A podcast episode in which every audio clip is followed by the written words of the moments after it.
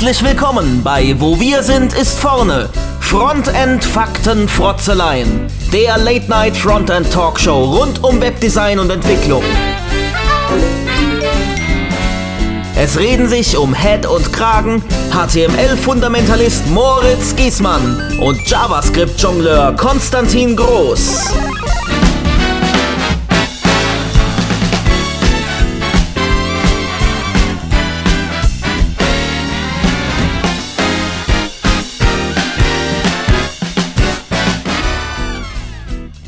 Hallo und herzlich willkommen zur vierten Ausgabe von Wo wir sind ist vorne. Zweiter Anlauf, das möchte ich jetzt nicht verschweigen, äh, aufgrund technischer Probleme. Ähm, genau, wir praktizieren in dieser Folge wieder Physical Distancing, also so wie Sie es jetzt gerade gehört, wir äh, machen die Folge wieder remote, so wie die letzte. Und äh, vielleicht äh, stoßen wir einfach mal an. Was meinst du? Jawohl. Also, zum Wohl. Bei mir klingt es heute etwas anders. Ich bin heute mal auf Weißwein äh, umgestiegen. Ja, und ich habe wieder ein äh, Brooklyn Lager. Also, was heißt wieder? Ähm, das hatten wir irgendwann schon mal. Der Konstantin hat mir das äh, dankenswerterweise mal geschenkt und ich habe noch eine Flasche davon gefunden und bevor sie schlecht wird, werde ich sie jetzt äh, mir einverleiben und damit sage ich vielleicht einfach schon mal äh, Jingle ab. BBSIV präsentiert die Retrospektive. Ja, jetzt neu auch mit Jingle. yeah, sehr gut. Ja, was hat uns beschäftigt die letzten zwei Wochen? Ich glaube, man kann sich's denken, das, was alle zurzeit gerade beschäftigt. Und wir hatten ursprünglich auch geplant, vielleicht was zu dem Thema zu machen, äh, besonders zum Thema Homeoffice. Deswegen hatten wir auch auf äh, Twitter mal ein bisschen vorgefühlt. Aber wir haben uns jetzt gedacht, auf allen Kanälen bläst es gerade zu dem Thema und deswegen lassen wir das sein. Ich werde trotzdem jetzt in der Retro eine Kleinigkeit dazu sagen. Ähm, erstmal finde ich es spannend, dass durch die Krise jetzt alles Mögliche möglich wird, was vorher angeblich gar nicht ging. Also eben das Thema Homeoffice. Aber mir sind auch so ein paar Sachen aufgefallen, als ich so äh, Newsartikel darüber gelesen habe, ähm, wie sich technisch auch so ein paar Sachen entwickeln. Und zwar sind das zwei Artikel von der Washington Post und von der New York Times, die ich entsprechend äh, auch verlinken werde in den Show, äh, Show Notes. Also es sind zwei Artikel von der Washington Post, einer von der New York Times, ähm, wo die Verbreitung der Pandemie so ein bisschen visualisiert wird und zwar ziemlich cool visualisiert wird. Und ähm, ich habe das gesehen und das hat mir echt gut gefallen, wie das gemacht ist. Also im Endeffekt ein One-Pager und man scrollt da durch und dann sieht man äh, die Ansteckung visualisiert durch Punkte und so weiter und habe natürlich dann auch mal geguckt, wie das technisch so umgesetzt ist. Jetzt nicht im Detail, welche Libraries die einsetzen oder so, aber erstmal geguckt, okay, es ist mit, äh, mit SVG, es ist mit Canvas gemacht und das fand ich einfach cool zu sehen. Ähm, ist eine ziemlich erfreuliche Entwicklung, weil es doch heutzutage immer noch so ist. Also ich, ich gucke immer wieder bei äh, Webseiten in den Quellcode rein und äh, ins Netzwerk-Tab von den DevTools und guck mal so an, was die so treiben. Und ganz oft sieht man noch, dass äh, Grafiken, die eigentlich perfekt geeignet wären für SVG, trotzdem noch als Rastergrafiken umgesetzt werden. Also irgendwelche Logos vor allem oder auch irgendwelche ähm, ja, Diagramme oder so, die dann klassischer Fall eigentlich für SVG werden, werden immer noch als Grafik umgesetzt. Und äh, von daher das Canvas und SVG, wir hatten es jetzt mal ja auch über, über WebGL und Canvas, dass das jetzt so Einzug hält, ist wirklich eine erfreuliche Entwicklung. Ähm, und ich habe das Gefühl, dass der deutsche Bereich da wie so oft aber noch ein bisschen hinterherhängt. Also auf Spiegel Online oder Fokus oder sonstigen deutschen Nachrichtenseiten wird sowas klassisch immer noch als Video eingebunden. Hat vielleicht aber auch den Hintergrund, dass die Leute da äh, gerne noch ein, zwei Werbespots vorschalten, um ein bisschen was dran zu verdienen. aber so insgesamt finde ich das einen erfreulichen Trend. Äh, ja, dass, dass sowas interaktiv auch, man kann dann da irgendwelche Regler und sowas äh, einstellen und also finde ich super, dass sich da was tut. Und äh, an der Stelle noch eine kleine Eigenwerbung. Ich habe da selber was damit gebastelt. Werde ich auch in die Show Notes packen. Ähm, habe ich jetzt gerade erst gestern live gestellt auf, auf unserer Firmenseite, äh, wo ich die Fallzahlen von Karlsruhe ähm, so ein bisschen visualisiere. Nicht ganz so fancy, wie das äh, die Washington Post, New York Times machen, sondern einfach nur in, in Chartform. Ähm, aber da habe ich einfach mal ein bisschen mit dran rumgespielt, weil ich das ganz interessant fand, das mal auf, auf Stadt- und Landkreisebene äh, nachzuverfolgen. Und umgesetzt natürlich das Ganze mit Vue.js und mit Vue Apex Charts, was ich auch verlinken werde. Äh, natürlich war für mich die Wahl klar als äh, Vue-Fanboy. genau. Ja. Dann noch eine andere Sache, um schon wieder vom Thema äh, Corona mal wegzukommen. Äh, die Wikimedia Foundation will für ihre UI-Überarbeitung in Zukunft auch auf Vue setzen. Da gab es ein RFC, also Request for Comments, das jetzt abgeschlossen ist und der Vorschlag, so wie es ausschaut, akzeptiert wurde. Äh, das hatte wohl ein bisschen eine Kontroverse ausgelöst, ob jetzt nicht vielleicht Web Components sinnvoller wären und, und React, äh, React war auch im Gespräch. Darf ich kurz ähm, zwischenfragen? Also es kann sein, ja, ja, natürlich, sowieso. Ähm, Wikimedia, äh, was geht es da wirklich dann um die Oberfläche für äh, genau. Wikipedia? Äh, oder wofür, richtig, worum geht es genau? Richtig, also Wikimedia, die Wikimedia Foundation ist ja der Verein, der hinter diesen ganzen Wikipedias steht, den internationalen. Ja. Ähm, und auch noch diversen anderen Softwareprojekten, aber es geht tatsächlich darum, um Features im, im Frontend für die Bearbeiter. Und das soll eben jetzt mit, mit Vue umgesetzt werden.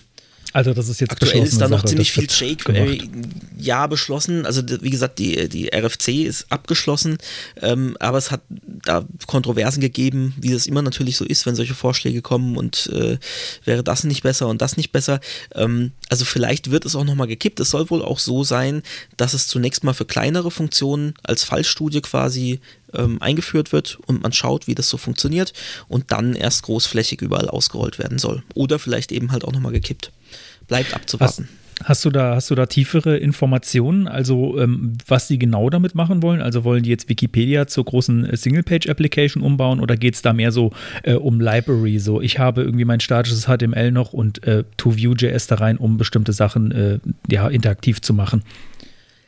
Also wenn ich das richtig verstanden habe, dann sollen tatsächlich auch die Inhalte nachgeladen werden quasi. Also für die, äh, für das entsprechende Device zum Beispiel, ähm, für Mobile muss ich weniger laden als für Desktop. Ähm, also es soll wohl schon die komplette Oberfläche aufgebaut werden. Aber so tief bin ich da in der, in der Tiefe nicht drin in dem Thema. Ähm, wie gesagt, erstmal werden es nur kleinere Funktionalitäten sein, um eben jQuery abzulösen, was da oftmals noch im Einsatz ist. Ähm, also da geht es eher um, um die Menüs und was weiß ich was für Funktionalitäten. Ähm, ja, aber bleibt spannend und hat mich natürlich als, als View-Verfechter gefreut, dass da die Entscheidung drauf gefallen ist. Verstehe, cool. Coole Sache. Und dann habe ich noch eine kleine Kleinigkeit, die doch wieder indirekt mit Corona ein bisschen zu tun hat, und zwar Affinity. Sagt ihr das was? Ah ja, ja, ganz dunkel. Ist eine, eine Alternative zu äh, Photoshop, Illustrator und InDesign von Adobe oder Adobe, wie man es auch immer aussprechen möchte. Ähm, und die haben jetzt im Zuge dieser Pandemiekrise 50% auf ihre Produkte äh, gegeben. Also das ist jetzt keine, keine Werbung hier, soll es kein Product Placement sein, aber ich fand das eine ganz coole Aktion. Es gibt ja viele solche Aktionen, also auch ähm, Microsoft hat, ähm, hat irgendwelche Kommunikationssoftware, ich glaube dieses Skype Business oder Skype-Meeting äh, zur Verfügung gestellt um den Leuten jetzt über die nächsten Monate so ein bisschen hinweg zu helfen. Ähm, und das ist mir eben heute unter die Finger, unter die Augen gekommen, ähm, dass es das gibt. Und ich hatte schon länger mal vor, mich eventuell von dieser Creative Suite von Adobe zu verabschieden, weil es halt doch einfach auch ins Geld geht, so monatlich. Und ich so häufig, weil ich ja eigentlich kein Grafiker bin, sondern halt äh, reiner Entwickler, aber ab und zu halt doch mal was mitmache, ähm, lohnt sich das für mich eigentlich nicht. Und das fand ich äh, eigentlich eine ganz coole Aktion. Also wie gesagt, da gibt es gerade 50% auf alle Produkte. Es gibt eine 90-Tage-Testphase. Ähm, ja, einfach schön zu sehen, dass Unternehmen da jetzt auch so ein bisschen äh, Solidarität zeigen. Aber man darf natürlich auch nicht vergessen, ist natürlich auch ein Werbeeffekt. Natürlich erhoffen sich ja, die Leute, dass am Schluss hinten dran was hängen bleibt und dass die Leute sagen, ja, finde ich cool und äh, mache ich mit. Genau das gleiche bei diesen äh, Kommunikationstools, die jetzt da erstmal kostenlos sind für anderthalb Jahre. Oder auch die Aufnahmesoftware, mit der wir ja aufnehmen, äh, Reaper, gibt es jetzt auch ähm, eine Lizenz, die irgendwie, weiß auch nicht, ich glaube 90 Tage oder so gültig ist. Ja, irgendwie bis Juni oder Juli oder so. Ja. Ähm, natürlich erhoffen sich die Hersteller, ne? das ist ja natürlich jetzt nicht reiner Goodwill, sondern natürlich erhoffen sich die Hersteller was davon. Aber ist ja auch okay, also sie könnten es auch einfach nicht machen und äh, ja, fand ich ganz nett. Ja, ähm, das war's von mir. Dankeschön. ja, ähm, das ist übrigens ist, ist eine ganz gute Überleitung. Jetzt muss ich auch vielleicht noch was zu Corona sagen. Ähm, aber mehr so zu dem, wie man jetzt arbeitet, weniger zu der Sache an sich. Äh, passt jetzt ganz gut, weil ähm, ich habe jetzt gemerkt, nachdem ich jetzt viele Videokonferenzen habe in, in letzter Zeit, beziehungsweise Audio-Videokonferenz mit, äh, ähm, mit Video ausgeschaltet, witzigerweise, dann am dass am Ende nur noch Audio durchgeht, oft auch aus Performancegründen, habe ich gemerkt, dass es extrem wichtig ist, äh, wenn man jetzt zum Beispiel ein Meeting macht, wo jeder seinen Status abgibt, dass äh, sonst haben wir immer so ein Token rumgegeben. Das geht jetzt natürlich nicht.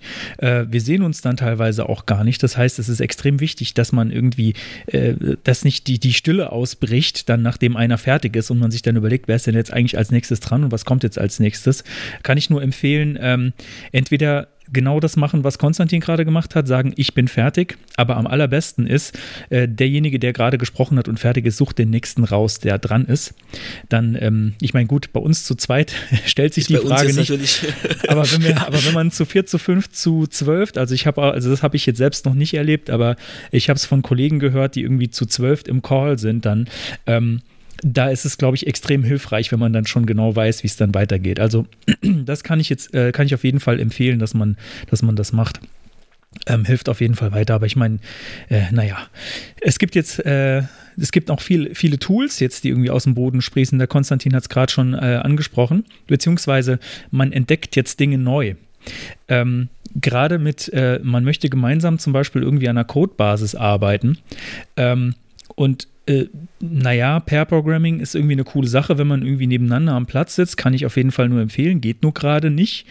Ähm, und dann äh, sucht man mal, hm, vielleicht gibt es da ja was, dass man, irgend, dass man irgendwie gemeinsam coden kann. Ich meine, gemeinsam Dokumente und Spreadsheets äh, äh editieren und äh, bearbeiten, das geht irgendwie schon ganz gut über beispielsweise Google-Produkte.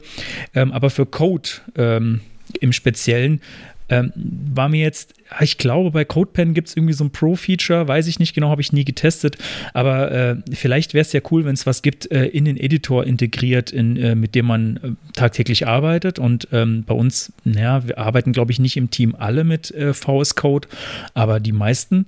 Ähm, und dafür gibt es wohl schon seit 2017, habe ich gesehen, ähm, ein relativ cooles Plugin. Das nennt sich VS Code Live Share.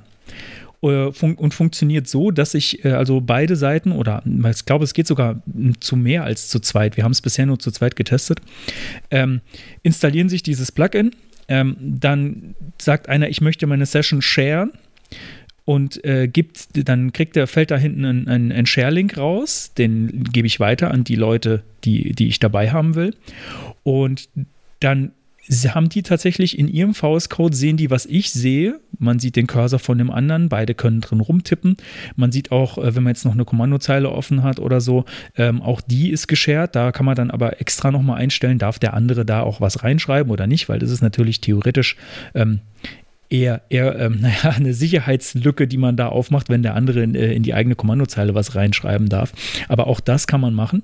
Ähm, da haben wir dann äh, mit Call nebenher, also Audio-Stream äh, nebenher, haben wir äh, eine Menge schon jetzt gemeinsam gecodet und das ist echt eine, eine coole Geschichte. Also ich würde sogar sagen, da, da, sind wir schon relativ nah dran am ähm, oder wie, wie, soll ich sagen, an, am Pair-Programming sind wir relativ nah dran damit. Wir haben uns sogar überlegt, ob wir das vielleicht auch nicht mal so im Büro machen sollen, ähm, weil das irgendwie äh, einfacher ist, als zwei Tastaturen an einen Rechner anschließen. Also das ist eine echt richtig coole Geschichte, kann ich empfehlen. Ähm, ein Kollege von mir hat sich das auch mal äh, ganz, ganz, ähm, äh, ja, naja, security-technisch angeschaut, will ich jetzt, äh, wäre jetzt übertrieben, aber ähm, er hat mal geschaut, wie die Daten da äh, ein bisschen rumgeschickt werden und wie da die offizielle Aussage von Microsoft dazu ist zu diesem Plugin. Also ich meine, man muss natürlich auch gucken, wenn man jetzt irgendwie äh, Code hat, den man vielleicht jetzt nicht äh, mit der Öffentlichkeit scheren will, wo wird der denn da drüber geschickt? Also ich meine, der, der muss ja dann irgendwie durch irgendeine Verbindung über irgendeinen Server, muss der ja von A nach B geschickt werden. Und das scheint zumindest so, so, so weit Microsoft es sagt, alles in Ordnung zu sein. Allerdings, ob man sich darauf verlassen kann, da kann man jetzt mal drüber streiten. Aber auf jeden Fall äh, eine coole Idee, funktioniert wirklich gut und macht Spaß, da gemeinsam zu coden. Ähm, zweiter kurzer Teil, äh, was ich noch sagen wollte, vielleicht, vielleicht hört man es, vielleicht, ich hoffe, man hört es. ich habe ein neues Mikrofon. Äh, der Konstantin hatte ja in der letzten Folge ein neues Mikrofon und hat das da vorgestellt. Ich habe jetzt mal ein neues und hoffe, dass es jetzt ein bisschen besser klingt als vorher. Damit bin ich fertig. Alles klar, ich auch. Und damit kommen wir zur. Falsch. damit kommen wir zur. Die Property der Woche. Ja, alles heute ein bisschen verquer technisch. okay, die Property der Woche ist eigentlich heute eine API der Woche. Ähm, es geht um diverse Built-ins in JavaScript, also Language äh, Features, die vereint sind unter Intel, INTL. Ähm, das sind Features, mit denen man international, inter, international, hört es bei mir schon auf, Internationalization betreiben kann, also Internationalisierung. Ähm, nicht nur im Sinne von, von Sprache, auch von, von äh, Nummernformatierung. Da gibt es verschiedene Unterproperties, äh, von denen ich mir jetzt mal drei rausgesucht habe die ich kurz vorstellen will. Ich habe eine kleine Demo dazu gebastelt auf äh, CodePen, die ich natürlich auch verlinken werde. Und das wären äh, Date-Time Format, Number Format und Plural Rules. Und äh, mit dem Datetime Format kann man, wie der Name sagt, äh, Datum formatieren und Uhrzeit formatieren. Ähm, da kann man in der Demo ein bisschen mit rumspielen. Ich weiß nicht, habe ich die, habe ich die ins Trello gepostet? Ich glaube nicht. Das heißt, du kannst das jetzt gerade gar Nee, nicht ich hab's noch rumklicken. nicht gesehen. Egal, aber du kannst es dir mal anschauen. Ähm, da kommt am Schluss dann auch der Code raus zu dem, was man sieht. Und da kann man verschiedene Lo Locales wählen, also ähm, Englisch äh, fürs Vereinigte Königreich, Englisch für Vereinigte Staaten, äh, Deutsch Österreich, Deutsch Deutschland und entsprechend ändert sich dann das Datum. Ähm, Number Format kann automatisch äh, Währungen entsprechend formatieren und darstellen. Also mit Tausender Trendzahl, ähm, entsprechendes Währungsicon. Das heißt, ich übergebe diesen äh, Shortcode, diesen ISO-Code, EUR für Euro zum Beispiel, und es formatiert dann automatisch ein Eurozeichen hinten dran oder vorne dran. Äh, Fun Fact: In Österreich steht das Eurozeichen vor dem Betrag. Haha, In nee. Deutschland steht es hinter dem Betrag. Wusste ich auch nicht, doch. Kann man auch in der Demo sehen. Deswegen habe ich da Deutsch und Österreichisch auch mit aufgenommen und auch für das ähm, Daytime-Format, weil man in Österreich ja Jänner sagt statt Januar. Und Ah. ich glaube, das wird bei ganz vielen Seiten nicht berücksichtigt. Die denken, naja, mit Deutschland, äh, mit, mit Deutsch decken wir ja Deutsch, Österreich und äh, Deutschland, Österreich und Teile der Schweiz ab. Aber es gibt ja doch so kleine, feine Unterschiede und äh, damit kann man auch diese Unterschiede theoretisch berücksichtigen, wenn man das möchte. Und der dritte Punkt, das sind die Plural Rules.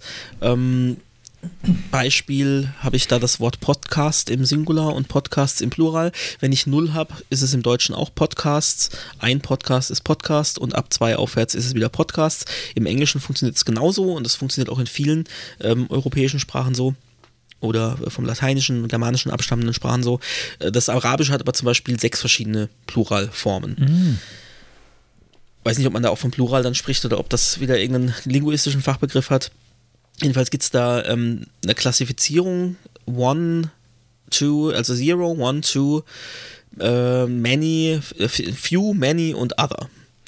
Und äh, über die Plural Rules kann ich mir das zurückgeben lassen anhand von der Zahl. Also ich übergebe als Parameter die Zahl, die ich habe. Also Standardfall im Web wäre statt Podcast wahrscheinlich eher irgendwie Beiträge, ja, und dann habe ich eben einen Beitrag oder x Beiträge und fürs Arabische, wenn ich das berücksichtigen will, kann ich das auch entsprechend machen. Normalerweise würde man sowas server, äh, ja, serverseitig machen äh, beim Rausrendern und entsprechend vielleicht den Wert schon oder man würde sich eine Library nehmen wie Moment.js, die das Ganze berücksichtigen kann, aber das funktioniert auch direkt im Browser. Und zwar auch schon wieder erstaunlich lange und mit einer recht großen Abdeckung. Ähm, die ist allerdings nicht für, das, für die ganze Internationalization, in, ich kann dieses Wort nicht aussprechen, Also- International, Internationalization Darfst du es auch auf API. Deutsch sagen? Ähm, Internationalisierung. Die Internationalisierungs-API, äh, die ist nicht einheitlich, die Abdeckung, sondern jedes Feature von dieser API ähm, hat eine unterschiedliche Abdeckung. Daytime-Format mit über 94% gibt es schon seit Firefox 29, das ist immerhin 2014, Chrome 24 sogar seit 2012 und sogar IE11 kann das Ganze. Äh, dieselbe Abdeckung gibt es auch für Number Format und bei den Plural Rules, was man vielleicht auch nicht ganz so häufig brauchen würde, äh, sind es 87%, Firefox 58 2018 und Chrome 63 von 2017 und Edge erst mit Chromium, also nicht mal in den vorherigen Edge-Versionen. Das heißt, ähm, so ganz Produk also ganz reif für den Produktiveinsatz ist es vielleicht noch nicht, aber es gibt natürlich auch entsprechend Polyfills dafür. Ähm, einmal intel.js werde ich natürlich verlinken und ähm, Core.js, was man ganz häufig hat oder was es zumindest gibt, weiß nicht, wie häufig das eingesetzt wird, in äh, Babel Build Chains, ähm, wo das für Polyfills genutzt wird, hat es absichtlich nicht integriert aufgrund des Umfangs. Also es ist wohl doch recht umfangreich, diese ganzen Locales zu integrieren. Und zu den Locales noch ein Wort. Ähm, die Unterstützung von den verschiedenen Sprachen ist abhängig vom System und vom Client, was der mitbringt. Und es gibt leider keine Möglichkeit, sich alle verfügbaren Locales auflisten zu lassen. Mhm. Das hatte ich nämlich versucht. Ähm, ich kann nur überprüfen, ob ein gegebenes Locale oder ein Array von Locales, welche davon unterstützt werden. Finde ich ein bisschen schade, wäre ganz cool irgendwie für die Demo gewesen, dass ich da alle auflisten kann und man alle auswählen kann. Aber das funktioniert nicht. Ja, und das war es eigentlich auch schon. Kennst du, kennst du die API? Ich, ich, kannte die, ich kannte die nicht, nee. Ähm, äh, die Plural Rules sind eigentlich wahrscheinlich sogar das, was ich jetzt am häufigsten, weil du, weil du gerade gesagt hast, das brauchen wir vielleicht nicht so oft. Okay. Ähm, so von den Projekten, die ich so äh, vom Rohr habe, ähm, ist das wahrscheinlich die, die ich am häufigsten brauchen würde. Weil das kommt wirklich ständig vor, dass man, äh, dass man äh, ein Wort in, in mehreren Sprachen, in, in Plural äh, und Singular irgendwie haben will. Also ich, ich, sel ich habe selten irgendwie Euro-Beträge oder sowas. A Daytime-Format, ja, auf jeden Fall. Aber wahrscheinlich tatsächlich Plural. Plural ist echt häufig. Ja, mit Datum habe ich häufig zu tun, deswegen meinte ich, dass ich das andere nicht so häufig brauchen würde. Aber ja, du hast recht, natürlich, klar ist das auf jeden Fall hilfreich. Also äh, es hat ja auch nicht jeder häufig mit, äh, mit Internationalisierung zu tun. Also jetzt äh, in meinem Fall, was wir so machen, ähm, ist eigentlich immer mindestens zweisprachig. Ähm, aber ich weiß auch, dass es äh, gibt wohl viele Webdeveloper da draußen, die das eigentlich nicht machen müssen, weil die bauen äh, einsprachige Firmenwebseiten oder irgendwie sowas. Da kommt es eher selten zum Einsatz. Ja, okay, aber coole, coole Geschichte auf jeden Fall. Kannte ich nicht. Äh, werde ich auf jeden Fall mal äh, mir anschauen demnächst. Freut mich, wenn ich dir auch mal was Neues erzählen kann. Ach, ständig. Sehr schön. Ich lerne mal ein bisschen mit der Demo spielen. genau. Gut, dann. Dann kommen wir vielleicht gleich zum Thema, aber zuvor gibt es noch kurz Werbung. Werbung. Ich wurde gefeuert. Mit Atemhilfe hätte ich Trennung vorbeugen können. Quält dich Schnarchen? Diese Atemhilfe stellt den Lärm ein. Störst du andere mit Schnarchen? Mit Schlafhilfe kein Lärm mehr. Verursacht Schnarchen Herzanfall? Mit Schlafhilfe gegen Gefahren. Schnarchst du noch? Mit Atemhilfe Lärm schnell weg. Abmelden hier.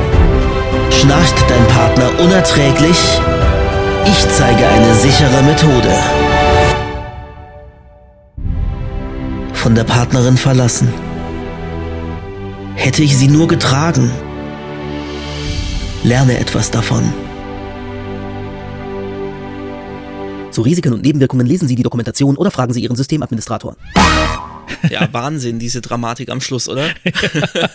da leidet man richtig mit. Also auch das wieder eine tatsächlich echte Spam-Mail, die ich äh, so in meinem Posteingang hatte. Und wir hatten es gerade eben auch noch davon, bevor wir die Aufnahme gestartet haben. Spam-Spot, Atemhilfe. Ja, ist jetzt vielleicht gerade ein bisschen äh, hm, doppeldeutig, aber es geht ja zum Glück nur um Schnarchen. Ja, Schnarchen, schrecklich. Und damit kommen wir eigentlich auch schon zum Thema und wir haben leider immer noch kein Jingle fürs Thema, aber vielleicht beim nächsten Mal. Vielleicht beim nächsten Mal. Ich hatte schon ein paar Ideen, ich habe schon ein paar Sachen ausprobiert, aber noch äh, ist es nicht so weit. Ähm, ich will ja vielleicht auch nicht, dass, dass der Jingle dann ähm, so klingt wie jeder andere Themen-Jingle. Deswegen gibt es noch keinen. Aber wer weiß, vielleicht kommt irgendwann noch einer. Äh, das Thema der Woche ist äh, Web Accessibility Basics.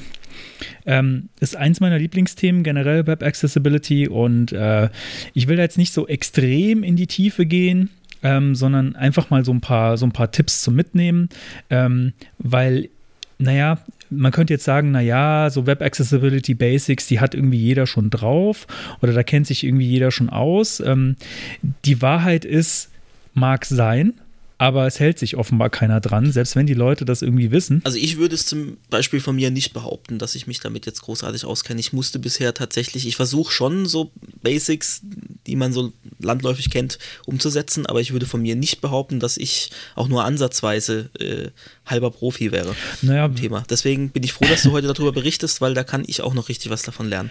Ja, ich hoffe, äh, also es ist, es ist neben, neben ähm, tatsächlich äh, äh Fachwissen oder, oder äh, Fachkenntnis, weil die haben tatsächlich viele, ist es auch ein Appell, ähm, es zu tun, also sich auch ein bisschen um Accessibility zu kümmern. Aber ähm, bevor ich jetzt schon richtig einsteige, äh, möchte ich mal kurz kurz noch erklären, warum sollte man sich überhaupt ein bisschen damit beschäftigen oder warum sollte man ähm, sich überhaupt mit Accessibility auseinandersetzen. Ähm, naja, ich glaube, wir sind uns alle einig. Äh, wir wollen ähm, ein, ein Web für alle, also möglichst viele Leute sollen unsere Webseiten oder Web-Apps, die wir bauen, benutzen können.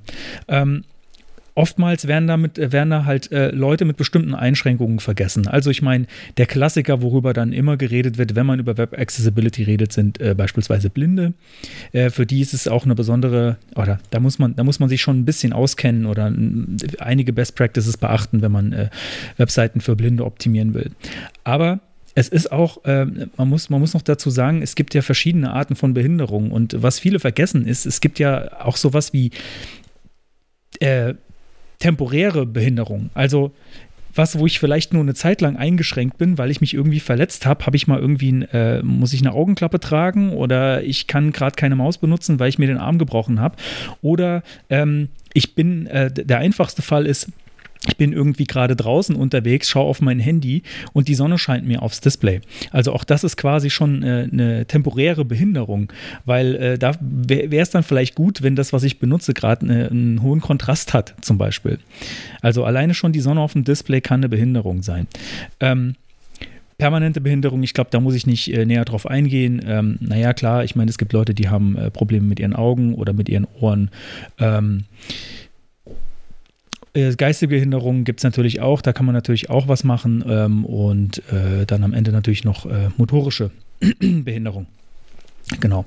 Ähm, aber ich will gar nicht so, so sehr darauf eingehen. Ich wollte nur mal kurz motivieren und sagen, naja, jeder hat, jeder ist irgendwann mal behindert, ähm, spätestens im Alter, aber auch manchmal sogar im Alltag.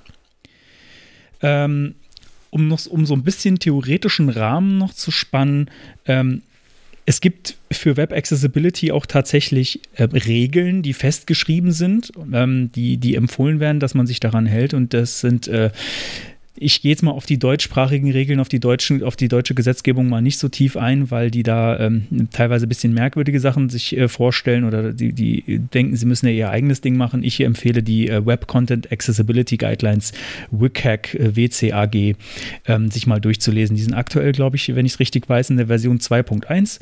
Ähm, und da gibt es auch äh, deutsche Übersetzungen dafür und es gibt ähm, äh, auch Teilweise sind die Dokumente manchmal ein bisschen kompliziert geschrieben, äh, wie man es von Standards oft so kennt, damit auch wirklich jeder Fall abgedeckt ist. Es gibt aber auch einige ähm, Dokumente, wo, äh, wo das mal so in, äh, oder einige Übersetzungen sozusagen, wo das mal in vernünftige deutsche Sprache gebracht wurde oder auch in äh, einfach verständliche englische Sprache, wo man dann auch an Beispielen sehen kann, ähm, wie man jetzt die einzelnen Sachen umzusetzen hat.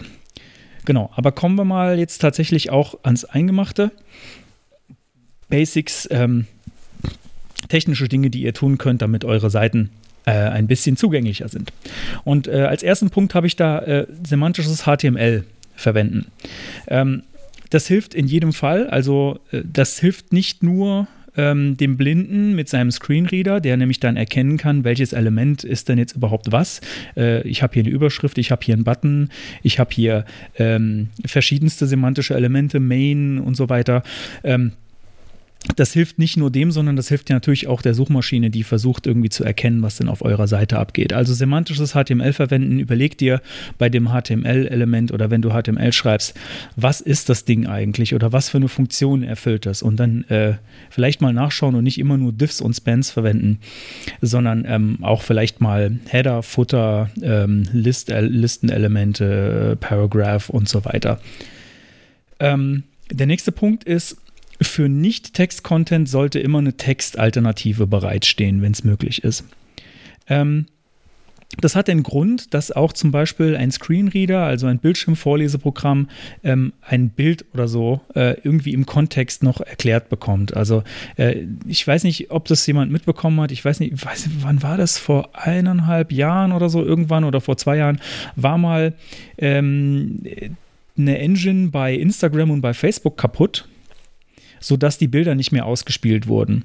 Was dann alle plötzlich gesehen haben in ihren Apps und auf den Webseiten, waren die Alternativtexte, die Facebook dazu automatisch generiert. Also so weit würde ich jetzt nicht gehen, dass jeder so einen Algorithmus bei sich implementieren muss, dass äh, automatisch erkannt wird, was auf Bildern äh, zu sehen ist. Das hat, braucht man, glaube ich, nur, wenn man Content-heavy Website hat, ähm, wo viel äh, User-Generated Content hochgeladen wird. Aber generell, wenn ihr irgendwas habt, was kein Text ist, sollte eine Textalternative bereitgestellt werden. Ähm, ein, ein schlechtes Beispiel dafür, äh, oder nee, ein interessantes Beispiel dafür und ein interessantes, äh, äh, andere, interessantes Problem bei der Stelle sind zum Beispiel Captchas. Ähm, weil da möchte man eigentlich gar nicht als Text irgendwo stehen haben. Wäre kontraproduktiv. Ähm, das, ja. Was genau drin steht. Ähm, da gibt es dann meistens Audio-Captures, aber die sind auch sehr schwer hörbar. Ich weiß nicht, wer das schon mal versucht hat. Ähm, naja, also ich schweife ab. Äh, generell zu sagen, nutzt Alt-Attribute bei Bildern ähm, oder macht auch irgendwie bei, äh, bei Videos oder allgemein interaktiver Content eine Textalternative, wäre immer eine gute Idee. Kannst du da noch was dazu sagen zu guten und schlechten Alttexten, weil ich glaube, da gibt es auch qualitativ und, äh, große Unterschiede, was denn da überhaupt rein sollte, was denn auch hilfreich ist für nicht sehende Personen zum Beispiel. Ja, also ähm, ich glaube, ich, glaub, ich habe da mal in der Präsentation eine Unterscheidung gemacht. Ich glaube, es gibt so drei, mir fallen jetzt gerade spontan drei verschiedene ähm, naja, Kategorien ein, in die man ein Bild stecken kann. Je nachdem schreibt man dann was anderes rein. Also das Einfachste ist, du hast eine Schmuckgrafik, die überhaupt gar keinen Zweck erfüllt im Inhalt da machst du einfach ein leeres Altattribut rein, weil das muss, also das hat man sehr, sehr, sehr selten heutzutage mit, mit, weil man ganz viel, was man früher mit Schmuckgrafiken gemacht hat, mit CSS macht. Aber vielleicht habt ihr ja tatsächlich irgendwo noch eine Grafik auf der Seite, die überhaupt gar keinen inhaltlichen, die überhaupt gar keine inhaltliche Relevanz hat. Da ist es okay, das Altattribut leer zu lassen. Aber laut HTML-Standard, zumindest äh, letzte Stand, den ich habe, muss es auf jeden Fall drin sein. Wenn ihr einen Image-Tag irgendwie auf der Seite habt, äh, dann muss auf jeden Fall ein Alt-Attribut drin sein. Wie gesagt, es darf unter Umständen leer sein. Ähm, dann gibt es äh, Funktionsgrafiken. Also zum Beispiel ein Icon, das ein Menü öffnet oder sowas. Da sollte dann möglichst drinstehen, oder ich meine, äh, ja, ja doch, nee, es ist schon der klassische Fall. Da sollte dann möglichst drinstehen, die Aktion, die ich auslöse, wenn ich da draufklicke. Also üblicherweise sollte das ja dann auch ein interaktives Element sein, also ein Button oder ein Link. Also wenn es jetzt ein, tatsächlich ein Menü öffnet, also irgendwie ein Dropdown oder sowas, ähm, dann sollte das auf jeden Fall äh, normalerweise kein Link sein, weil ein Link hat normalerweise immer ein Ziel und in dem Fall wäre das Ziel ja dieselbe Seite, ähm, beziehungsweise einfach nur ein, Dropdown öffnen wäre eigentlich dann trotzdem ein Link. Egal. Also der Text, der da drin steht, sollte die Aktion beschreiben, äh, die, die ausgelöst werden soll. Ähm, und dann gibt es noch Inhaltsgrafiken. Also für was wäre dann jetzt, war das, was wäre jetzt ein gutes Beispiel? Ich habe halt einen Text ähm, und da ist irgendwie ein Bild mit drin äh, zur, zur Erklärung. Und da sollte dann möglichst das Bild beschrieben werden. Was, was ist auf dem Bild denn zu sehen? Ähm, ah, genau, mir fällt noch, mir fällt noch eine Kategorie gerade ein, und zwar, ähm, das gibt es tatsächlich auch immer noch, ähm, Bilder, die Text enthalten.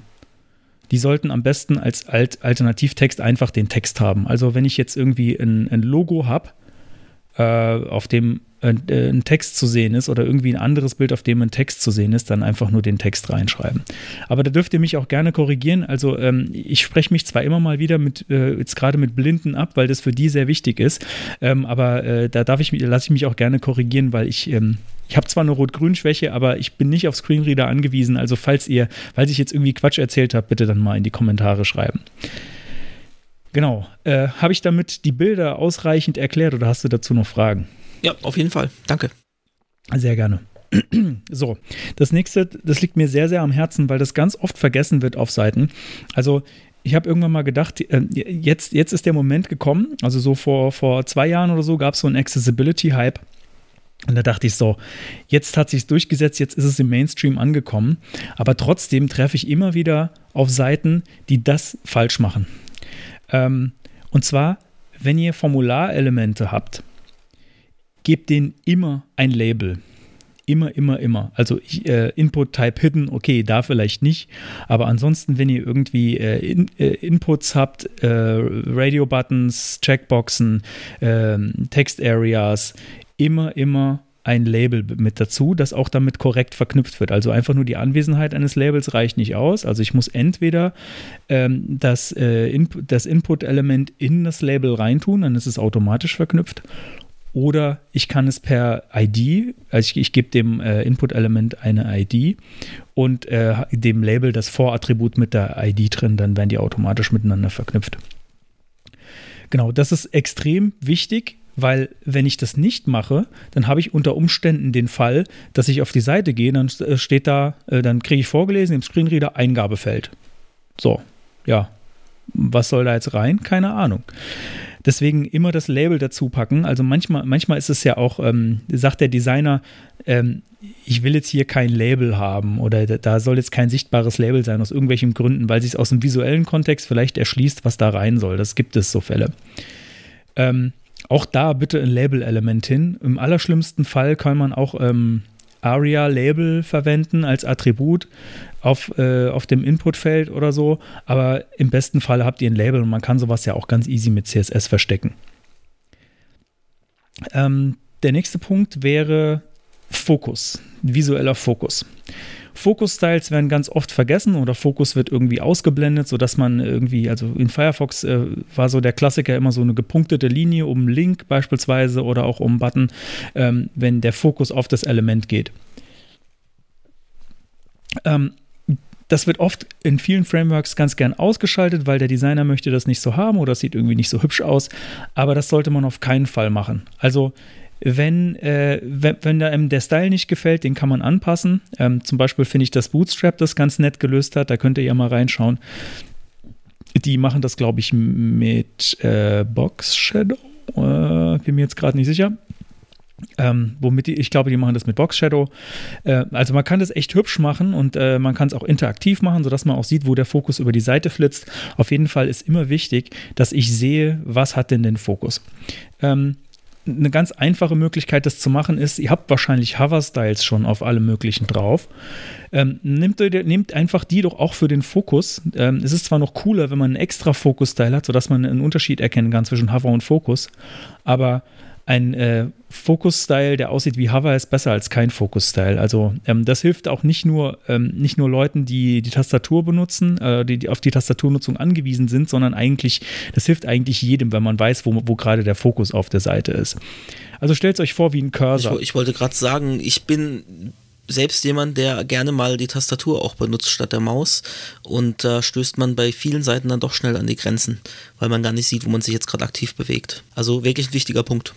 Ich erinnere mich noch äh, an, an ein Stück äh, gemeinsamer Geschichte von uns, Konstantin. Ähm, als wir mal an einem Rechner saßen, wo keine Maus dran war, weil die irgendjemand geklaut hatte.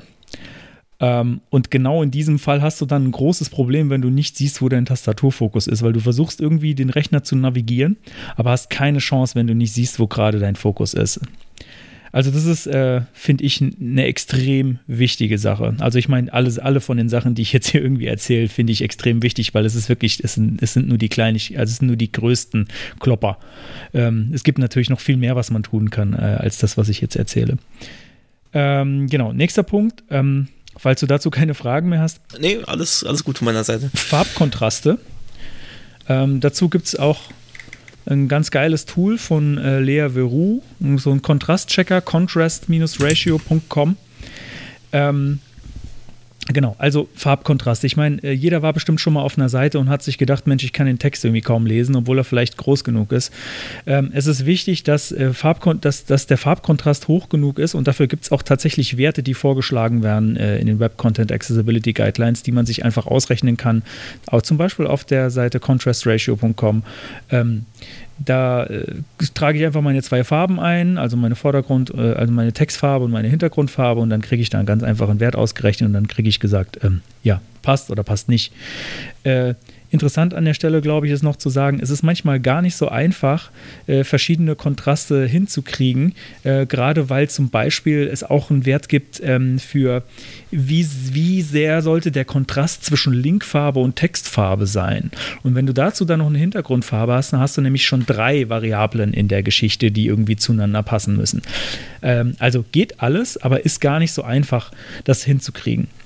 Ähm, ich glaube, äh, der Klassiker ist, wenn du jetzt überhaupt gar kein CSS auf der Seite hast, äh, dann sollten die Farben alle passen, weil die sind ziemlich krass. ich weiß nicht, ob das, ob das jemand, äh, ob, das, ob man das irgendwie heutzutage noch kennt, Seiten komplett ohne CSS, wie die aussehen. Die Standard-Styles von den Browsern sind ja da durchaus interessant.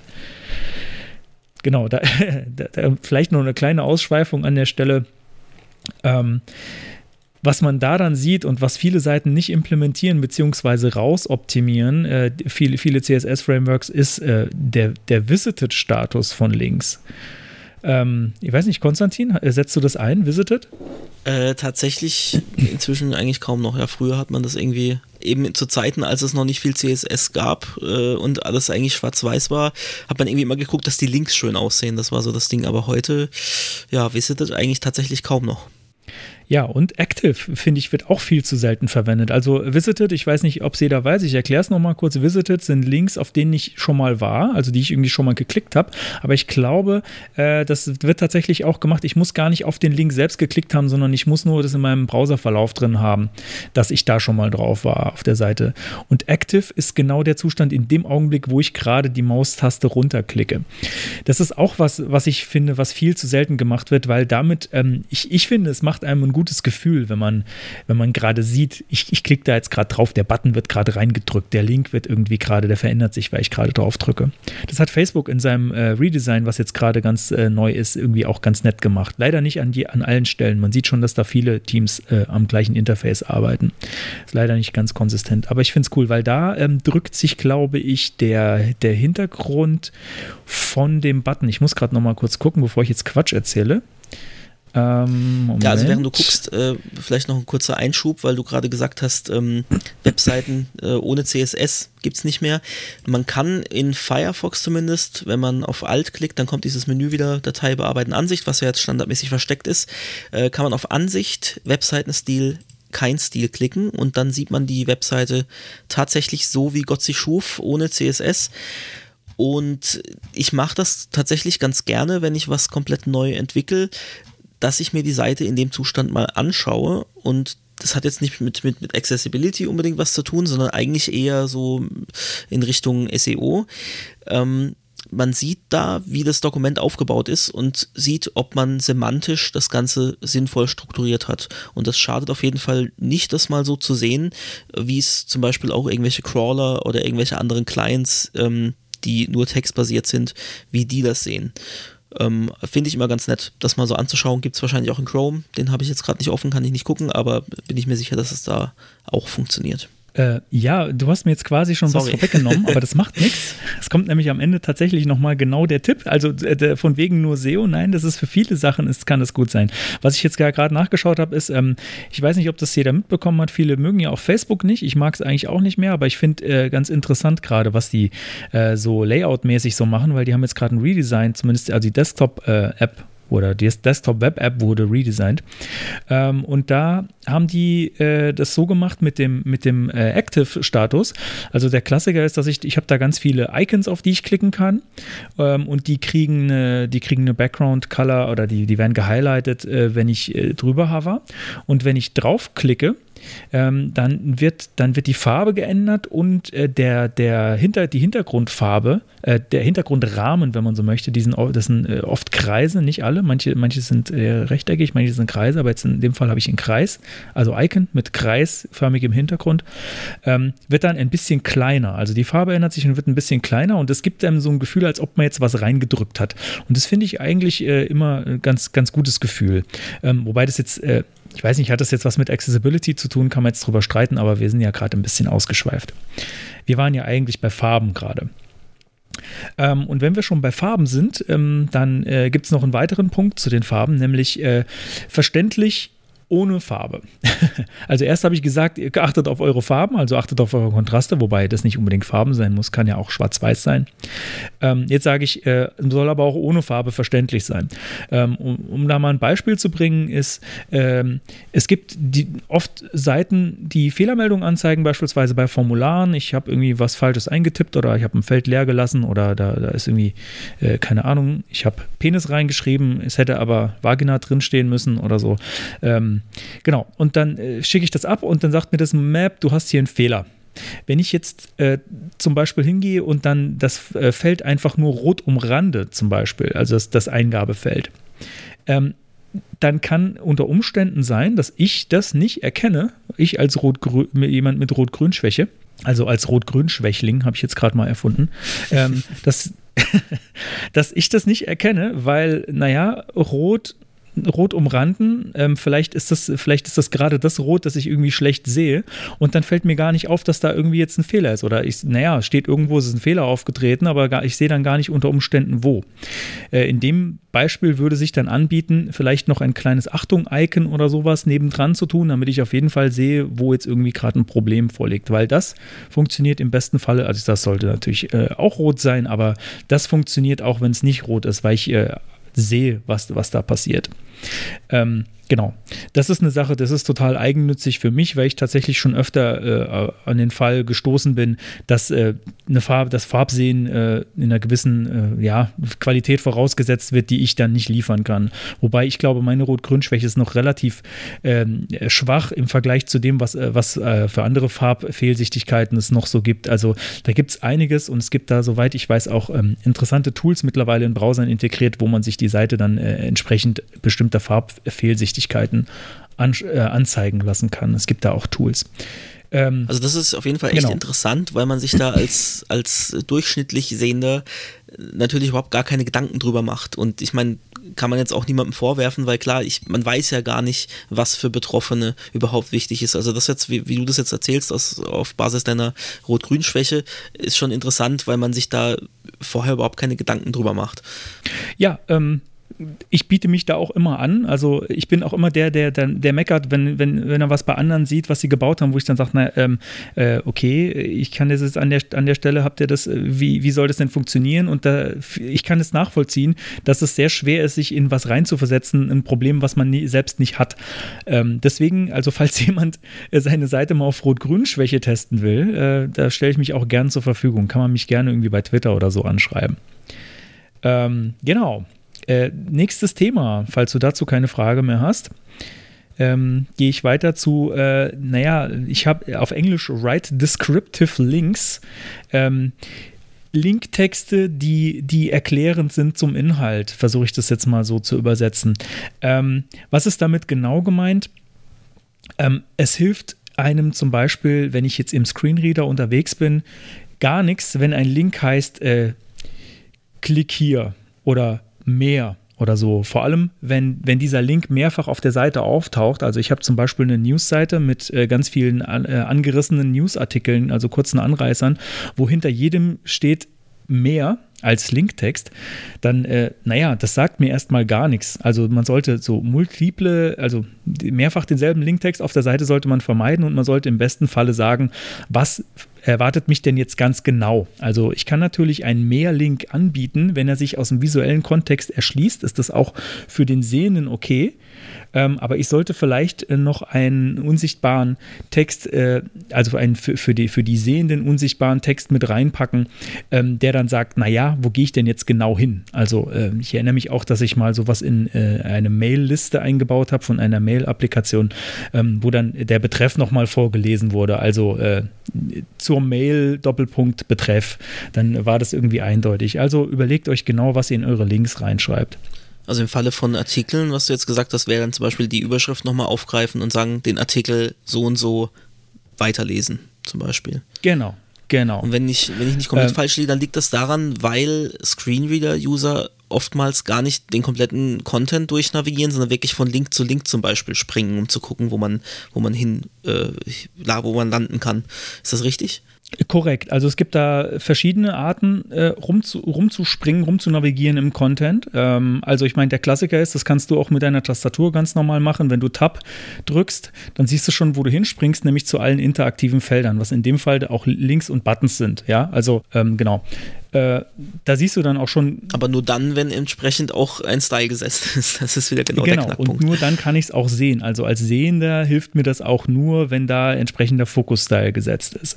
Aber da sehe ich dann auch schon, wie ich da rumspringe. Aber bei äh, also Screenreader-Nutzer ähm, oder allgemein die Screenreader bieten normalerweise auch noch weitere Möglichkeiten ähm, zum äh, Springen auf den Seiten an. Also ich bin mir jetzt nicht sicher, ob ich alle weiß. Ich, ich kenne aber noch eine weitere und zwar, äh, was auch beliebt ist, ist von ähm, äh, zu Überschriften zu springen. Also ich kann, äh, also ich glaube, da kann man dann sogar auch auswählen, äh, nur zu Überschriften erster Ebene, zweite Ebene und so weiter, aber von Heading, von Headline zu Headline springen ist auch beliebt und dafür gibt es Shortcuts, die die Screenreader bereitstellen. Genau, also es gibt da verschiedene Möglichkeiten oder es gibt sehr viele Möglichkeiten, wie navigiert wird. Ähm, von daher ist äh, erklärende, erklärende Texte immer, sind immer eine gute Idee. Also ich glaube, also die meisten Sachen, die ich hier aufgreife, sind für alle eine gute Idee und nicht nur für die einzelne Gruppe, weil ich finde ja, Accessibility ist in den meisten Fällen auch einfach Usability. Also äh, das geht es nicht nur darum, ähm, bestimmte Leute nicht auszuschließen, sondern das, das ist zwar auch sehr wichtig, aber der, der normale Nutzer in Anführungsstrichen, der, der keine, der ohne Einschränkungen irgendwie was benutzt, ähm, hat normalerweise in, in, oder in vielen Fällen auch was davon, äh, wenn das, wenn, wenn diese Best Practices umgesetzt werden. Ähm, genau, der nächste Punkt. Ähm, Video und Audio sollten Texte, sollten Caption-Texte haben.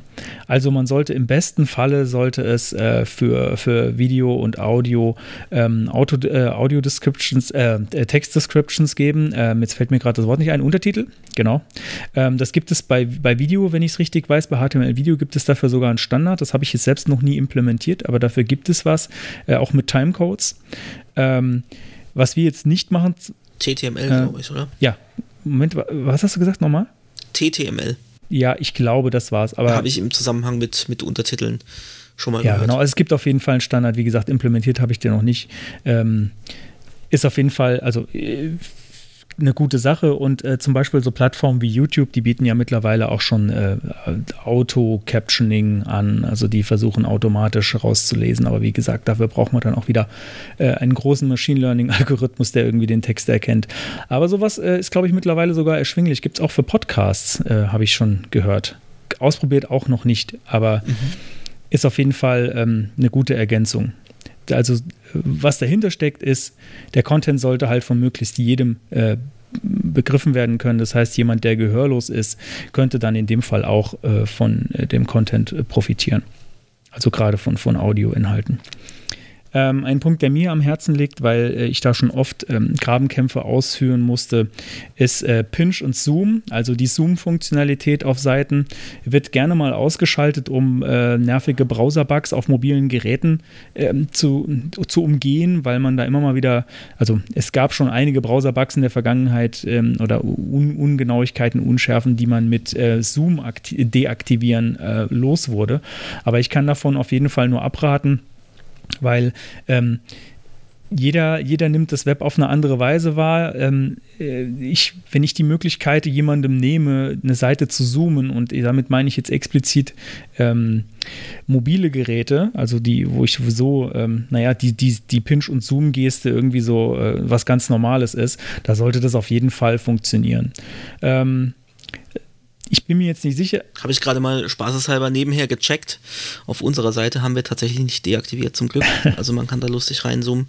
Aber ich erinnere mich auch tatsächlich selber, dass ich sowas schon eingesetzt habe. Ist allerdings jetzt auch schon einige Jahre her, dass das nötig war. Da war das mit den Mobilgeräten auch noch nicht so weit verbreitet und äh, da gab es tatsächlich noch diverse Bugs. Aber ich würde fast behaupten, mag natürlich sein, dass ich da falsch liege, dass man so einen Hack heute gar nicht mehr braucht. Ähm, und wenn, dann macht man was falsch, dann sollte man überdenken, was man da gerade tut. Ja, ich, ich, glaube auch. Also ich habe ähm, hab jetzt in, letzten, in letzter Zeit das auch nicht mehr so häufig gesehen.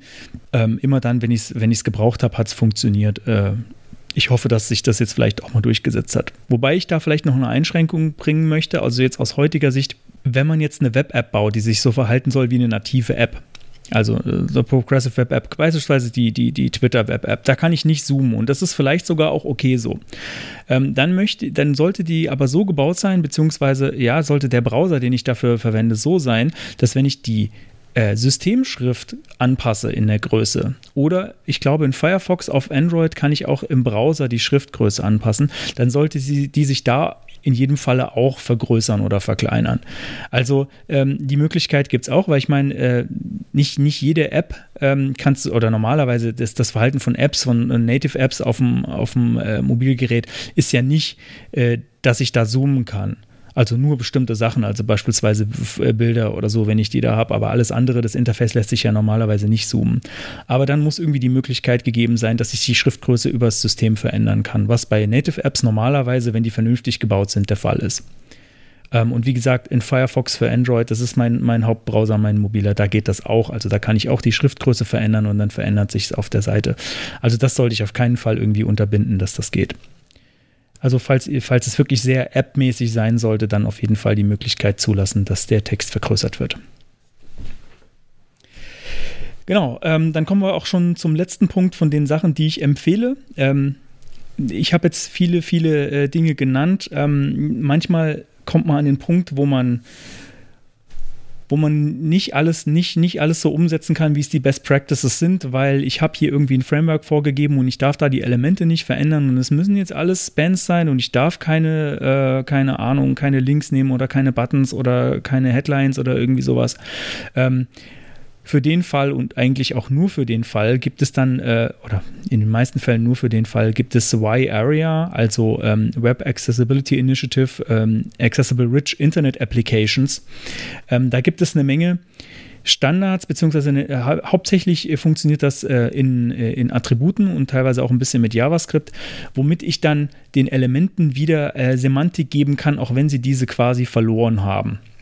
Also ich kann damit zum Beispiel mir ein Konstrukt bauen aus Spans, das wieder so, so funktioniert oder sich so verhält tatsächlich wie ein Button. Also oder das zumindest vom Screenreader so erkennt wird, äh, erkannt wird wie ein Button. Ich kann damit einem Div äh, eine Headline-Ebene geben oder sowas, wenn das unbedingt sein muss. Aber eigentlich sollte man das nur, nur im aller, aller schlimmsten Fall, wenn ich gar nichts an der, an der HTML-Semantik, äh, in der Original-HTML-Semantik verändern darf, äh, einsetzen. Ähm, aber da gibt es einige interessante Sachen, die man damit machen kann. Äh, da komme ich vielleicht auch noch kurz auf den Endgegner zu sprechen. So das Schwierigste, was ich mal versucht habe, äh, Screenreader accessible zu machen, war ein, ähm, ein Suchfeld mit Autocomplete und Suggest. Ähm, Wer dafür Best Practices hat, äh, der darf sich auch gerne mal bei mir melden. Äh, ich habe mir die Zähne daran ausgebissen, es hat dann am Ende geklappt, sodass dann auch irgendwie halbwegs vernünftig was vorgelesen wurde und auch die Vorschläge da waren. Aber das fand ich dann schon relativ schwierig. Also ähm, da kommt man dann auch um ARIA. Attribute nicht drumherum, wenn man das äh, vernünftig machen will. Ähm, zumindest bin ich nicht drumherum gekommen. Vielleicht gibt es einen coolen Weg. Dann bitte auch mal in die Kommentare. Äh, genau, so. Und dann bin ich mit den, mit den Best Practices, äh, die, man, die man machen soll, schon am Ende. Würde jetzt aber noch ein paar, ähm, ein paar Tests, die man machen kann, um seine Seite zu testen, äh, noch erzählen. Und zwar, der erste ist, ähm, also so Dinge, die man einfach mal ausprobieren soll. Der erste ist, ähm, einfach mal die Seite auf 200% zoomen im Browser und gucken, was passiert. In vielen Fällen ähm, funktioniert es, je nachdem, wie man, wie man sein CSS äh, verwendet hat. Äh, falls da was kaputt geht oder irgendwelche Sachen dann unsichtbar werden, dann sollte man vielleicht da an der Stelle nochmal nachjustieren. Ähm, der nächste ist äh, Check Keyboard Navigation, also einfach mal mit der Tastatur versuchen zu, nur mit der Tastatur versuchen zu navigieren. Die Maus einfach mal links liegen lassen oder rechts, je nachdem, ob ihr Links- oder Rechtshänder seid. Einfach mal nur versuchen mit der Tastatur durch eure Seite zu navigieren und zu schauen, wie kommt ihr zurecht? Seht ihr alles? Seht ihr den Fokus? Seht ihr, was gerade aktiv ist? Könnt ihr alles, ähm, könnt ihr jedes Menü zum Beispiel auch mit Enter oder mit Leertaste öffnen? Ähm, funktioniert die Escape-Taste? Kann man damit tatsächlich auch geöffnete Dinge schließen und so weiter? Ähm, das nächste, das ist hart, das ist anstrengend und das habe ich auch mal versucht für einen Tag durchzuhalten. Ich habe es, glaube ich, nicht ganz geschafft, nämlich einen Screenreader benutzen und den Monitor dabei tatsächlich ausschalten.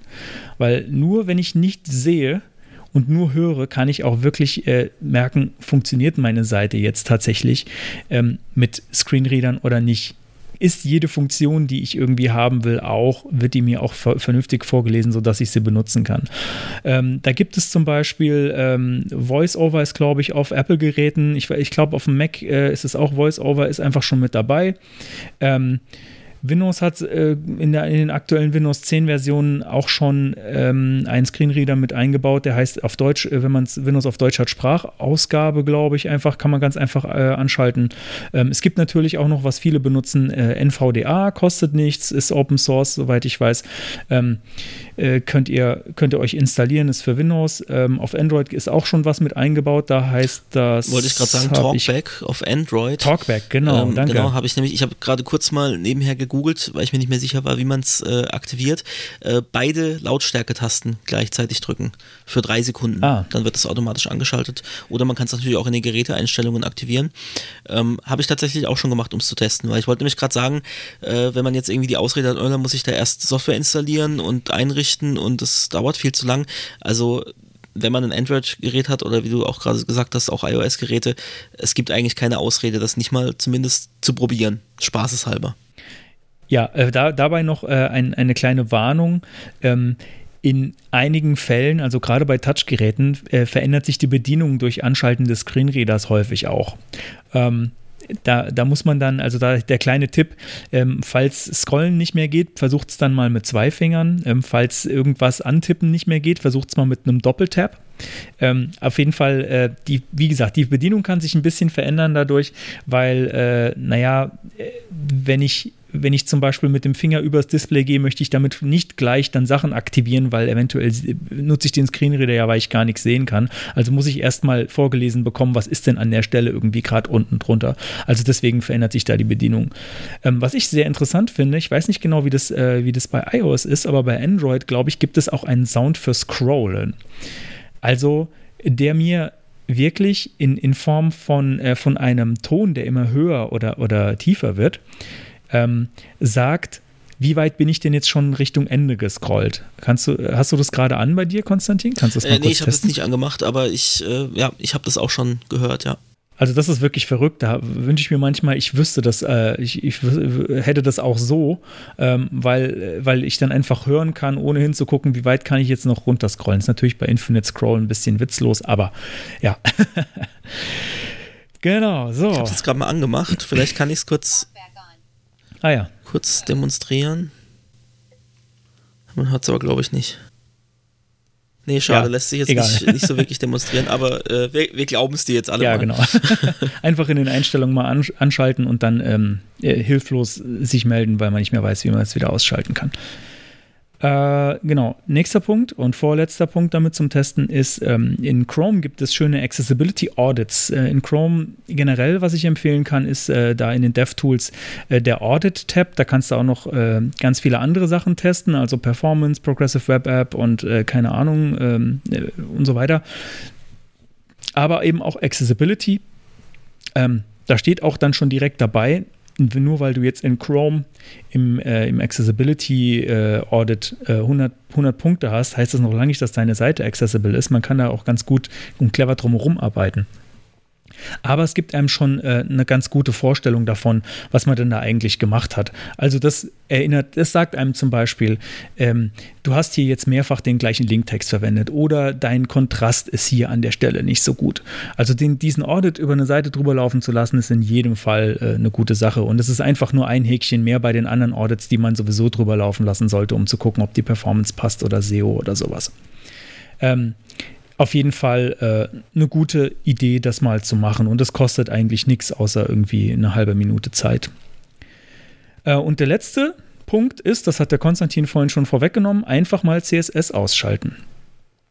Einfach mal CSS ausschalten und anschauen, wie sieht denn die Seite dann aus? Ergibt die Struktur noch Sinn, die ich da habe? Kann ich irgendwie, ist irgendwie noch alles da, was da sein soll? Ähm, ist die Reihenfolge immer noch gut? Könnte ich das im Notfall so immer noch benutzen? Ich finde das äh, ein ganz, ganz guter Test, um rauszufinden, habe ich denn jetzt hier kompletten Bullshit gemacht? Ist, mein, ist meine Semantik vielleicht auch irgendwie gut oder ist, äh, ist da, habe ich da irgendwie noch, äh, noch Fehler? Ähm, habe ich denn die richtigen Elemente verwendet äh, für mein Formular oder ist es dann jetzt irgendwie alles ganz komisch geworden oder so, weil ich irgendwelche, äh, irgendwelche komischen Formular-Widgets verwendet habe, wo ich gar nicht genau weiß, was da unten drunter tickt oder so. Also einfach mal CSS ausschalten, ähm, das öffnet einem die Augen. Damit bin ich am Ende äh, mit den Tests. Ähm, und wollte noch darauf hinweisen, alles, was ich jetzt heute gesagt habe, oder fast alles, was ich gesagt habe, ist auch auf meinem Accessibility Cheat Sheet äh, zu finden. Den Link habt ihr dann später in den Show Notes. Ähm, das habe ich vor eineinhalb Jahren oder vor, vor knapp zwei Jahren habe ich das mal gemacht. Ähm, weil äh, ich der Meinung war, naja, so diese Basissachen, die sollte es irgendwie in leicht äh, einfacher, einfach konsumierbarer Form mal irgendwie geben. Äh, war da für mich auch eine, eine, eine schöne, schöne Gelegenheit, mal mit ähm, CSS-Grid ein bisschen rumzuspielen und mal mit merkwürdigen Einheiten, sowas wie Zentimeter, habe ich da verwendet. Also ihr könnt euch auch gerne mal den Code anschauen, den gibt es auch auf GitHub. Ähm, ja, das ist so ein bisschen meine Spielwiese gewesen. Das Ding hat auch einen Dark Mode und äh, ja, einfach mal angucken. Das ist was, was man sich auch schön ausdrucken kann und irgendwie neben Rechner hängen kann. Da sind äh, die Sachen in, in, ganz kurz und knapp drauf. Und ähm, noch ein bisschen, äh, ein bisschen Selbstbeweihräucherung an der Stelle. Das hat damals auch ein bisschen Aufmerksamkeit bekommen über Twitter und es ist auch äh, bei Reddit ähm, empfohlen worden. Also gar nicht mal von mir, sondern von anderen Leuten. Ähm, da waren ein paar Leute drauf. Ich sage jetzt mal keine Zahlen, aber das haben ein paar Leute gesehen damals. Ja, genau. Also wie gesagt, das, wenn ihr die ganzen Tipps nochmal zusammengefasst haben wollt, die könnt ihr euch auf dem Cheat Sheet anschauen. Das gibt es auf meiner Homepage und äh, das in den Show Notes. Ja, damit bin ich mit meinem Thema am Ende. Hast du noch Fragen, lieber Konstantin? Nee, also Fragen habe ich so direkt jetzt keine mehr dazu. Ähm, aber ich fand es sehr interessant, das ganze Thema. Man beschäftigt sich nämlich, wenn man nicht muss, leider auch nicht von sich aus damit. Ähm, es ist ja so, dass Behördenwebsites müssen ja gesetzlich accessible sein. Und wenn man jetzt nicht gerade Behörden als Auftraggeber hat, dann wird man nicht dazu gedrängt, sich damit zu beschäftigen. Und das ist eigentlich sehr schade. Also eigentlich sollte man versuchen, sich eben genau diese Basics, es ist jetzt kein Hexenwerk, was wir jetzt heute gelernt haben, genau diese Basics auf jeden Fall mal drauf zu schaffen und zu versuchen, die auch wirklich in jedem Projekt umzusetzen, egal ob das jetzt extra bezahlt wird oder nicht. Aber so für die große, das, ja, wenn man in die Tiefe gehen möchte, und das Ganze richtig gut machen möchte, dann ist, glaube ich, halt echt das Problem, wer bezahlt das? Ja, wenn ich die, die, den Mehraufwand nicht gezahlt bekomme, dann kann ich das aus äh, reinem Gutwillen natürlich tun und da extra Zeit investieren, aber wer macht das schon? Also da müssten eigentlich, da müsste das Bewusstsein geschaffen werden, nicht nur bei Behörden, sondern auch bei, äh, an, bei Firmen einfach generell und bei Auftraggebern, dass man sich dem Thema Accessibility annimmt, weil es ist wichtig. Äh, dazu habe ich noch zwei Punkte, ähm, ganz kurz.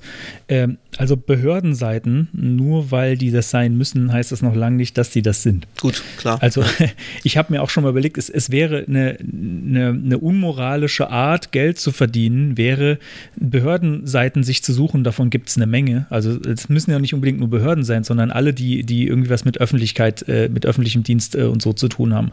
Also zum Beispiel ähm, auch Asten oder sowas von, von Universitäten und so, die müssen das eigentlich auch machen. Ähm, also unmoralisch, wer, wer, unmoralisch unterwegs sein will, ein bisschen Geld verdienen will, der schreibt die einfach an, von denen er gefunden hat, dass die nicht zugänglich sind und äh, sagt, naja, äh, ich kann euch das zugänglich machen, ihr müsst es übrigens gesetzlich sein. Ähm, oder man kann sich da noch viel schlimmere Sachen ausdenken. Ich will jetzt niemanden zur Erpressung ermutigen, aber es wäre für die Sache vielleicht eine gute. Ähm, Gut, als Betroffener kann man es abmahnen. Also ja. ganz klar, wenn ich als Betroffener da in die Röhre schaue. Also es war jetzt auch gerade wieder, jetzt kommen wir doch äh, nochmal kurz zu, zu Corona, ähm, ist jetzt gerade so ein Thema ähm, Gehörlose dass die Informationen bekommen in diesen Krisenzeiten. Ja. Und da ist es ja. ganz häufig so, dass, obwohl es eigentlich sein müsste, solche Informationen nicht mit Gebärdensprachdolmetscher übertragen werden. Und äh, das geht halt eigentlich nicht, wenn es gesetzlich vorgeschrieben ist. Oder es ist halt auf irgendwelchen Kanälen, man, man wird, setzt dann voraus, ähm, die Leute können das ja online nachschauen. Das setzt jetzt wiederum voraus, dass äh, jeder Gehörlose auch Internetzugang haben muss, was einfach nicht sein kann, dass man das voraussetzt. Auch heute nicht. Ja, da gab es äh, auch weiß ich nicht, ich glaube letztes Jahr ein, ein Fall in den USA mit einem äh, mit einer Pizza-Lieferkette, die verklagt wurde von einem Blinden, der gesagt hat, äh, ich kann keine Pizza bestellen bei euch auf der Webseite. Und ähm, da ist, glaube ich, das, da, das hat ziemlich viel äh, auf, für Aufruhr gesorgt, weil die haben nämlich verloren den Prozess und ich glaube, die mussten am Ende relativ viel Geld bezahlen. Da äh, ist es mal so ein bisschen in die Medien auch gekommen, so eine Geschichte. Aber ich habe noch einen kleinen Tipp, was man machen kann. Also wenn man jetzt äh, sagt, naja, ich ähm, habe jetzt ich kann es mir jetzt nicht leisten, da immer drauf zu gucken oder wenn ich es nicht bezahlt kriege, dann habe ich vielleicht keine Zeit dafür. Ich empfehle an der Stelle, um so ein paar Basics irgendwie richtig zu haben, nutzt ein Framework dafür. Das, wo das schon fest mit eingebaut ist.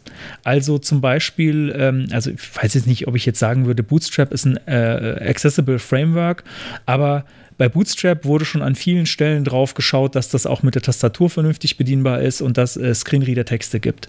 Ähm, man muss es nur noch richtig verwenden. Aber in der Doku ist es meistens schon mit drin bei verschiedenen Komponenten. Ich hatte jetzt gerade heute die Dropdown-Komponente zum Beispiel. Ähm, die ist, wenn man sie richtig so einbaut, wie Bootstrap das vorgibt, ähm, ist sie accessible. Also für Screenreader wunderbar zu benutzen, als auch für Tastatur. Ähm, und im Zweifel, wenn ich jetzt kein Bootstrap einsetzen will, sondern irgendwie was eigenes, dann baut es doch einfach da mal ein. Also ich meine, ähm, es ist, glaube ich, nicht zu viel verlangt, sich mal ähm, einen Tag vielleicht hinzusetzen, wenn, falls man ein eigenes Framework hat und sich mal versuchen, genau die Stellen rauszusuchen und am eigenen Framework das dann einfach mal zu verbessern. Dann habe ich einmaligen Aufwand und muss das einfach, habe nur noch äh, in Zukunft nur noch Copy-Pasten. Natürlich kann ich nicht alles mit Framework und Copy-Paste erschlagen. Aber die schlimmsten Sachen, Vielleicht schon. Oder das, zumindest habe ich dann Stellen im Code, die mich daran erinnern, ah ja, wenn ich da das jetzt so mache, dann muss ich jetzt nur noch hier das eine machen und dann, äh, dann bin ich schon viel zugänglicher. Also in dem Fall würde ich auf jeden Fall sagen, äh, versucht es mal mit Framework, das wird euch auf jeden Fall helfen und Arbeit abnehmen. Ähm, leider gibt es nicht viele Frontend-Frameworks, wo ich sagen würde, dass sie wirklich accessible sind oder dass da viel drauf geachtet wurde. Ähm, ja, aber äh, ich glaube, irgendwo bei GitHub gibt's, äh, muss, ich, muss ich den Link nochmal raussuchen. Vielleicht äh, pack ich, packen wir vielleicht auch in die Shownotes. Ähm, hat mal jemand sich die Mühe gemacht, ähm, so, eine, so eine Tabelle äh, aufzuschreiben, wo die ganzen Frameworks, die ganzen Frontend-Frameworks aufgelistet sind und wie die seiner Meinung nach Accessibility, Accessibility-mäßig dastehen. Äh, das ist vielleicht eine ganz gute Anlaufstelle. Ja, damit wäre ich am Ende mit dem Thema. Dann kommt jetzt das. Das Geilteil. Yeah. Und das Geilteil ist äh, heute ganz kurz und knackig, ist eigentlich nur ein Link und äh, es geht um einen Film von 1996, Space Jam. Jetzt, je nachdem, wie unsere Altersgruppe verteilt ist, kennen den vielleicht manche gar nicht. Äh, das war ein Realfilm, gemischt mit Animationen. Äh, Michael Jordan in der Hauptrolle und die Looney Tunes, also Bugs Bunny, falls jemand mit Looney Tunes nichts mehr anfangen kann. Ähm, ich weiß schon gar nicht mehr genau, um was es äh, ging. Ich habe den ungefähr 1996 auch zum letzten Mal gesehen. Ich glaube, so toll war er gar nicht. Aber was für uns toll ist, es gibt die Webseite noch spacejam.com die Original-Webseite. Nein. da kann man mal drauf gehen und sich nochmal anschauen, wie Webseiten 1996 aussahen. Alles schön mit äh, großflächigen Hintergrundbildern gekachelt und äh, grelle Farben. Ein ähm, paar bewegte GIFs sind auch dabei. Ganz wichtig, Frames natürlich. es funktioniert, glaube ich, an manchen Stellen schon nicht mehr so ganz, aber so im Großen und Ganzen existiert diese Seite noch. Und das macht einfach mal Spaß, sich sowas mal wieder anzuschauen. Und ich finde es cool, dass äh, Warner Brothers, äh, die, die für den Film verantwortlich sind, tatsächlich die Seite in all den Jahren, mittlerweile über ja, 25 Jahre fast, knapp ähm, online gelassen hat, dass man sich das anschauen kann. Ein paar Veränderungen wurden wohl eingebaut, so Disclaimer-Links und so. Die Seite läuft auch unter HTTPS, das war mit Sicherheit 1996 auch noch nicht so, aber so im Großen und Ganzen kann man da so ein bisschen einen Zeittunnel betreten. Ja, kleiner Disclaimer an der Stelle von meiner Seite. Ich kann sie bei mir gerade nicht öffnen. Ich weiß nicht genau warum. Ähm, vielleicht kann sie jemand anderes ja auch nicht öffnen. Dann haben wir das gleiche Problem. Warum auch immer. Dann äh, in die Wayback Machine, web.archive.org. Ah, ja, genau. Gute Idee. Ja, ich ja, glaube, damit sind wir am glaube, Ende. Ich glaube, dann sind wir heute schon ja, am Ende. ähm, ja, es wird wohl noch eine Weile so weitergehen, wie ich die Sache einschätze mit dem Remote aufnehmen. Wir haben, glaube ich, heute irgendwie zwischendrin zweimal Probleme gehabt, mindestens äh, mit, mit Komplettaussetzern und mussten nochmal neu ansetzen. Wird man wahrscheinlich im Schnitt nicht hören. Aber so generell nimmt dieses Remote-Aufnehmen schon ein bisschen von der Dynamik raus. Ist ein bisschen schade. Man kann einfach nicht mehr so aufeinander reagieren. Äh, aber ich hoffe, dass es trotzdem Spaß macht zuzuhören und vor allem interessant ist. Ja, das hoffe ich auch. Und an der Stelle ähm, müssen wir natürlich nochmal einen kleinen Werbeblock einschieben, jetzt äh, ganz ohne Jingle. Ähm, bewertet uns äh, in, äh, in, bei iTunes oder bei deinem Podcast-Portal, bewerten, äh, weitererzählen natürlich den Freunden, ähm, bei Social Media teilen, wenn ihr sowas benutzt. Ähm, gerne bei Twitter auch mal äh, unsere Tweets zu, den, zu der Folge retweeten oder so, da würden wir uns sehr drüber freuen. Ja. Ich glaube, wir müssen ein bisschen schimpfen mit den, mit den Hörern auch. Wir haben das ja jetzt schon am, am Ende jeder Sendung gesagt und darum gebeten, dass auch Kommentare hinterlassen werden. Wir haben genau einen Testkommentar bekommen, äh, sogar ohne Inhalt. Na doch, da stand Test drin. Und äh, stand doch Test drin. Es war eine, jedenfalls eine E-Mail-Adresse, die testen sollte, ob unser, ob, da, ob WordPress das auch tatsächlich anerkennt. Ähm, ja, jedenfalls, äh, da müssen wir doch mal hier den Zeigefinger erheben und sagen, hey, kommentiert, bewertet, es, da, es, es darf ja auch Kritik sein. Wir wollen ja nicht nur hören, ihr seid so toll und das ist der best, beste Podcast überhaupt. Auch wenn er äh, das Den ist. Anspruch stellen wir ja auch. Ja, das ist selbstverständlich.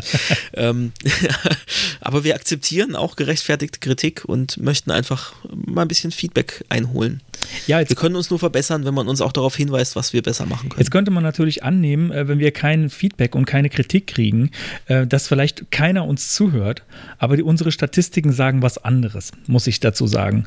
Äh, außer das sind alles nur irgendwelche komischen Roboter, die von allen möglichen IPs auf der Welt unseren Podcast runterladen. Also wir haben schon einige Hörer gehabt, das weiß ich auf jeden Fall aus der Statistik und ähm, vielleicht meldest du dich mal. Bitte melde dich. Dich, also du, der einzige Hörer, Du, du der Hörer mit den, mit den 500 IPs, melde dich. melde dich bei uns. Du kriegst, du kriegst dann auch ein, ein, ein Bier demnächst, vielleicht. Ja, so ein Sechser Bier machen wir locker. Ja. Oh, oh, jetzt müssen wir jetzt für den ersten Kommentar gleich ein Sechser Bier raushauen? Ich hoffe nicht. Ne, Das könnten wir doch eigentlich machen, oder? Ich meine, das ist einer, das ist nur der Erste. Der Erste, der das kriegt. Sonst, also das ist ja, kriegen wir schon hin. Ich glaube, es ist Es jetzt. wird sich eh keiner melden. warten wir es ab, warten wir es ab, dann gucken wir, was wir machen. So machen wir es. Ja, dann äh, bin ich jetzt auch schon am Ende, Ja, ich bin auch am auch Ende. äh, geistig. ist jetzt durch die, ja, durch die ganze Technik jetzt auch ein bisschen spät geworden und irgendwie ist es, ist es anstrengend, der Alltag. Auch wenn man denkt, man hat mehr Zeit, aber irgendwie auch doch nicht. Gerade so mit Kind daheim ist, ist doch irgendwie die Zeitaufteilung nicht so flexibel, wie man das gerne hätte. Nun gut, Nun gut. wir machen so weiter, wie wir es jetzt gemacht haben und äh, sehen uns nächste Woche wieder. Bis dann. Bis dann. Ciao.